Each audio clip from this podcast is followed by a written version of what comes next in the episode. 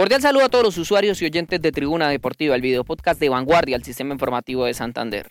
Millonarios y Atlético Nacional, una vez más, se medirán en una gran final en el fútbol profesional colombiano, luego de conseguir su clasificación a la final de la Copa Betplay, en donde lucharán por el título de la segunda competencia más importante del fútbol profesional colombiano.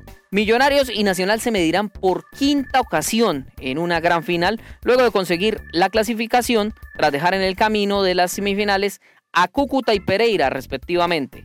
Por su parte, en las cuatro finales anteriores, los éxitos han estado repartidos porque Nacional se impuso en la Copa Merconorte del 2000 y en la Copa Betplay de 2013, mientras que Millonarios festejó en la Superliga del 2018 y en la Liga de 2023, que fue la última gran final que disputaron.